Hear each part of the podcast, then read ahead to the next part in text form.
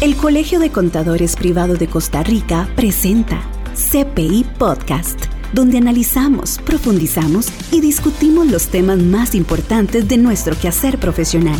Conéctese ahora y aprendamos juntos.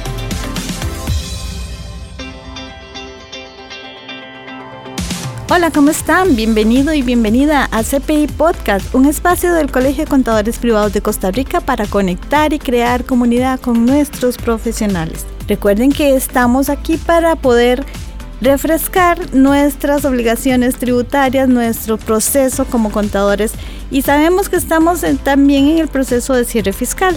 Yo soy Yamile Solano y me acompaña Viviana Rivera para continuar con nuestros episodios de el cierre fiscal 2021, quiénes y cuándo deben de presentarse las obligaciones y quiénes deben pagarlo. Hola Viviana, ¿cómo estás? Hola Yami, muy bien. ¿Y vos cómo estás? ¿Cómo va todo aquí? Como locos también con este cierre fiscal.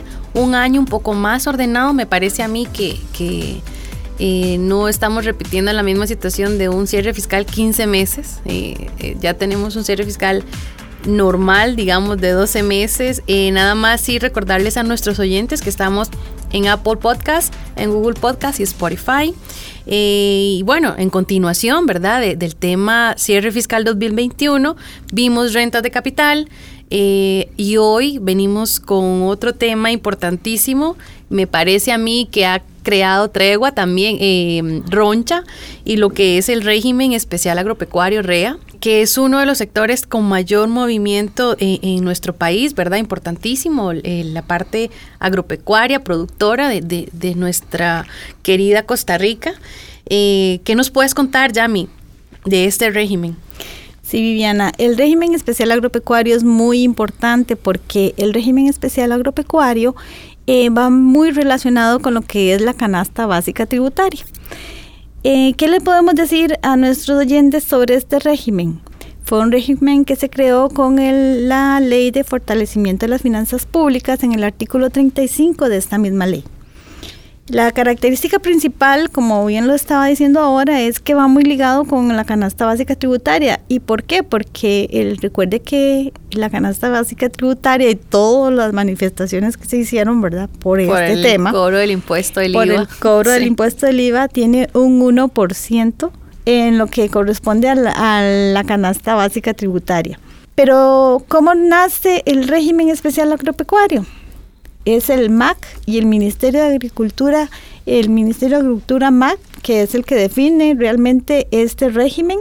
Y por eso es que el requisito, Vivi, para poder estar en este régimen es estar inscrito en el MAC y en la Administración Tributaria. Tami, ¿y yo me puedo inscribir como persona tanto física como jurídica o solo eh, aplica para un, una clasificación? No, puedes inscribirte físico y jurídico como lo estás diciendo y este régimen, Viviana, la característica es que no es un régimen obligatorio, es un régimen este, a decisión de la persona. Usted le permite tener también varias actividades agropecuarias, em, todas con base en los artículos 2 y 5 de la misma ley. ¿Qué significa eso? Que puedes tener eh, varias actividades agropecuarias, por ejemplo, si yo soy de café, pero también tengo piña, puedo tener las dos actividades registradas en el MAP. O si soy de café y soy eh, agricultor agropecuario, también puedo tenerlas. ¿Qué pasa si yo no me inscribo al MEC? Al MAC, perdón. Es que el MAC es el que eh, dio origen a este régimen y es uno de los mm. requisitos principales. Es obligatorio. bueno, no es obligatorio estar en el MAC, pero sí tiene la condición de poder estar con el beneficio del, MAC, del, del régimen, perdón.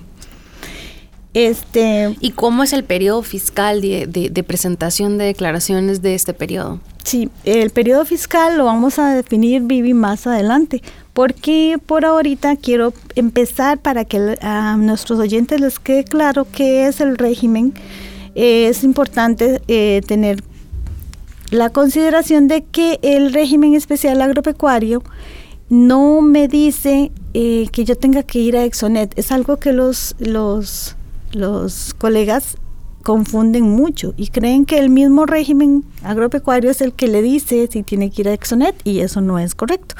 El que me indica a mí cuándo debo yo ir a Exonet a hacer el proceso de Exonet es el régimen de insumos agropecuarios, porque ahí es donde entra que haga el trámite de deducción del porcentaje del IVA en los insumos que yo requiero para esta actividad. Ok, entonces, eh, cuando yo me inscribo y, mm, al MAC, eh, obviamente voy con mi actividad y también tengo que detallar cuáles van a ser mis insumos o solo mi actividad económica. En el MAC y en el Ministerio de Hacienda usted detalla su actividad económica. Ya en el proceso de su actividad usted requiere insumos para poder realizarla. Ahí es donde entra la lista de insumos agropecuarios y ya ahí es donde usted tiene que ir a Exonet a hacer un proceso para poder adjudicarse que se los vendan ya sea al 1 o al 13%. Ah, exento no. Es que sí, esa es la idea, que, que eh, para poder disfrutar del beneficio del 1% o adquirirlos al 1%, usted tiene que hacer el trámite en el MAC, en, en Exonet, perdón. Ok, con la inscripción. Con la inscripción también. Claro, y ahora digamos, eh, con esto los insumos, ¿verdad? Eh, importantísimo que muchos de mm, los productores a nivel nacional importan estos insumos. Entonces, eh, ahora ha habido una gran demanda de todas de estas oraciones que han habido de los containers y han subido mucho los precios, o sea, los han duplicado prácticamente en insumos y por eso muchos productos como el huevo y el pollo han subido de valor acorde a esta a esta, a esta compra que tienen que hacer internacionalmente. Entonces, eh, estos insumos también a ser importados, em, contamos con la con, con, Exonet, digamos, de poder exonerarnos ese impuesto eh, cuando se nacionaliza.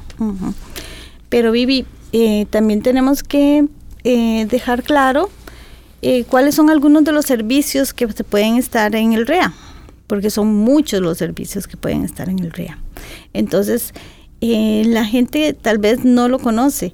Tenemos eh, como la preparación de terrenos, lo que es la siembra. Cuando vamos a, sembrar, exacto. Ajá, la siembra, el mantenimiento de los cultivos. Es que pueden ser por separado, o sea, puede una persona dedicarse solo a preparar los terrenos, otra solo a sembrar, el mantenimiento de los cultivos, los servicios de engorde de animales.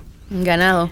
Ajá, servicios ambientales conforme a la ley forestal, servicios de descarga de productos pesqueros, que es muy dado en las costas, ¿verdad? Y ya sabemos la situación. O sea, estos régimen de especial agropecuario se hizo precisamente para ayudar a todos estos a estas personas que, que, siempre están muy ligados y es que es nuestro día a día, la que es la canasta básica. Y, la canasta básica es amplia.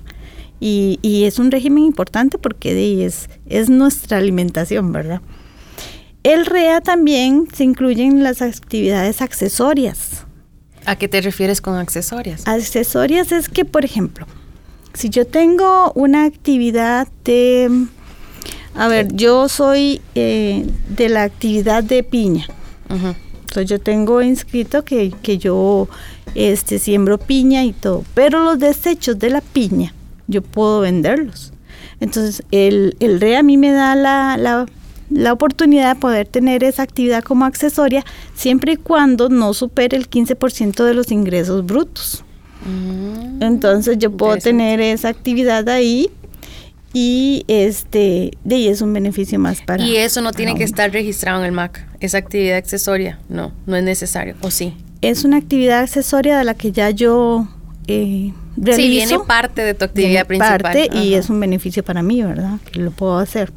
También en REA se pueden presentar etapas preoperativas. ¿Qué quiere decir eso, Vivi? Que, por ejemplo, si yo tengo o estoy en una etapa preoperativa de un de que yo tengo visualizado ser productor este, de caña o productor de café, yo tengo que preparar un terreno, tengo que sembrar. Entonces, yo me puedo registrar. Y va por sectores también, de, depende del clima. Yo puedo registrarme en el Ministerio de Hacienda con esa etapa preoperativa. ¿Y qué pasa? Que entonces al registrarme así, tengo un periodo de cuatro años donde acumulo las facturas y además de la preparación, una vez que ya yo esté lista para ya empezar mi actividad, me puedo cambiar en la administración tributaria ya a la actividad que yo voy a desarrollar. Y entonces puedo aplicarme el crédito fiscal de cuatro años hacia atrás. De preoperación. De preoperación. Ah, ok. el REA es muy interesante. Sí, es, es un régimen muy pequeñito, pero es muy interesante. Entonces, por ese lado, también es un- uno de los beneficios que tiene el REA. Bueno, y es que también hay que tomar en cuenta que hay sectores donde sí trabajan todo el año, pero hay sectores donde lo hacen solo por temporadas. Exactamente. Entonces, también a- aprender a distinguir, ¿verdad? Y, y diferenciar la contabilidad en, en esos ciertos te- eh, periodos. Digamos, en Guanacaste se da mucho de que uno dice, bueno, ya es temporada de los melones, entonces empiezan a contratar gente y, y la gente lo, y- y lo, lo espera, ¿verdad? Sabe que tiene su trabajo fijo ciertos meses del año. Eh, Yami, y contanos un poco cuáles son los formularios que se utilizan para este régimen. Sí. Este, los formularios que se utilizan está el formulario de 137 que es para lo que es café, caña y miel y que el periodo anual eh, es, es un periodo anual donde se presentan que es al 31 de enero de cada año. Esto va muy relacionado con lo que es el pago del impuesto del IVA, ¿verdad? El IVA sí es mensual. No, el IVA es anual. Para lo que es el café, la caña y la miel, Ajá. el periodo es anual y se paga al 31 de enero de cada año por medio del formulario de 137. Ujú. Para todas las demás este, actividades que están incluidas en el artículo 5 este, de la ley, eh, los periodos son cuatrimestrales. Entonces quiere decir que pagamos el 15 de mayo, el 15 de septiembre y el 15 de enero, pero por medio del formulario de 135. Y algo muy importante que tiene el REA es que el crédito fiscal lo podemos eh, aplicar eh, en su totalidad, o sea que tiene crédito pleno.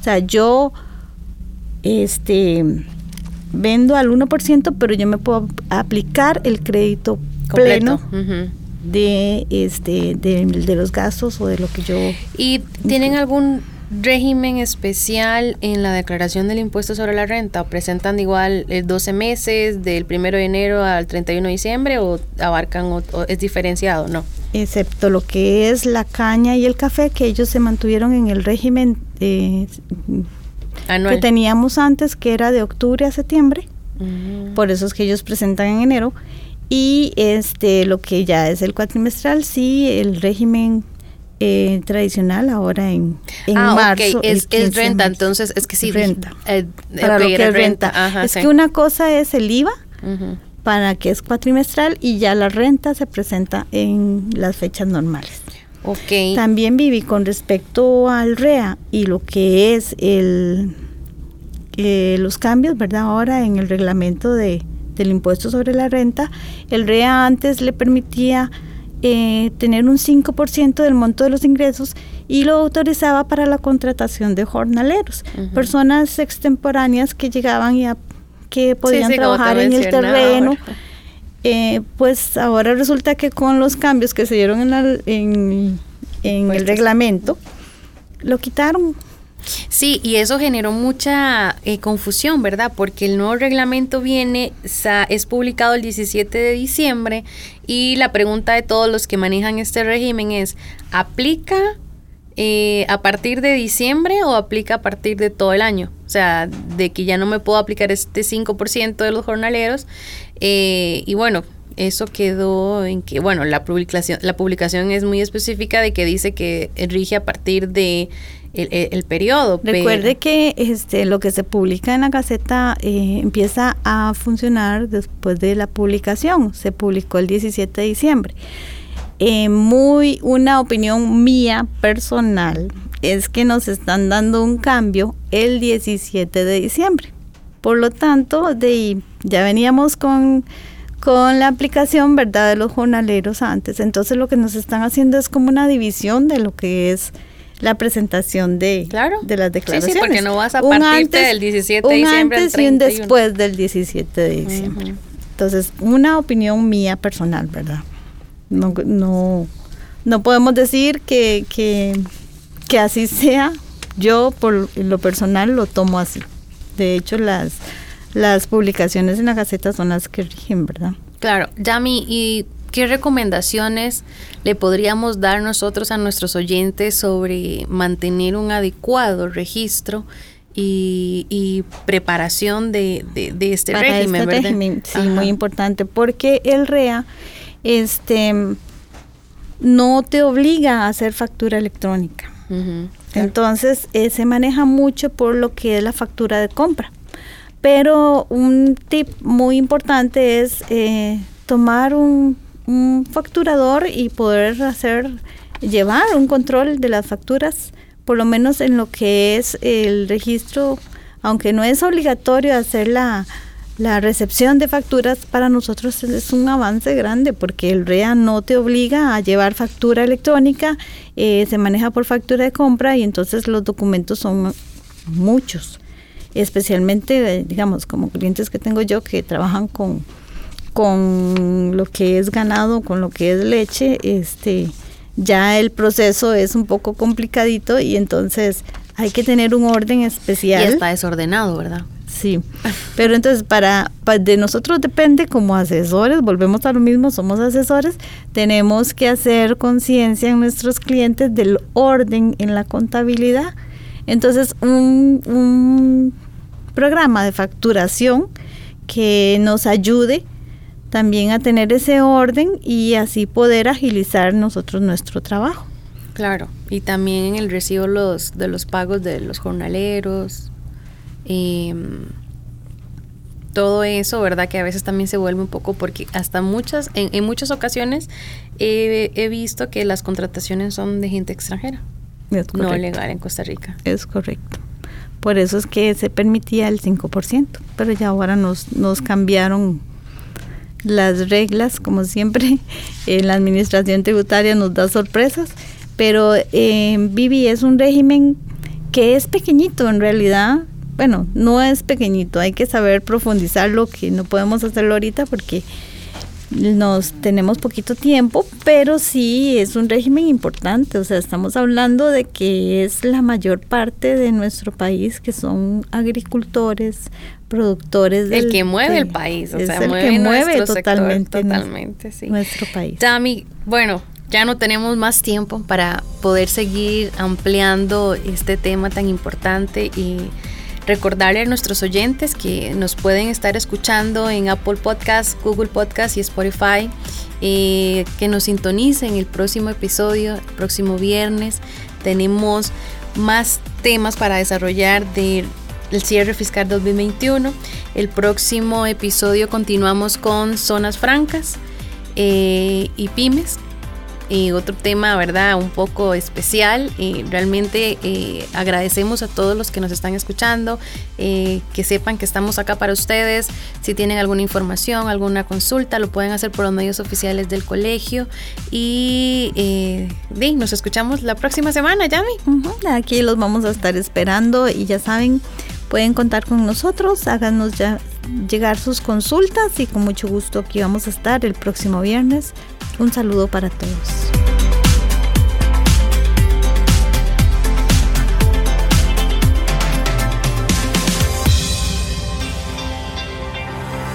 Hasta aquí CPI Podcast, la propuesta del Colegio de Contadores Privado de Costa Rica que expande conocimientos. Una mesa de discusión, análisis y profundidad con los temas más destacados que influyen en nuestro quehacer profesional. CPI Podcast, una herramienta alternativa de nuestra comunicación.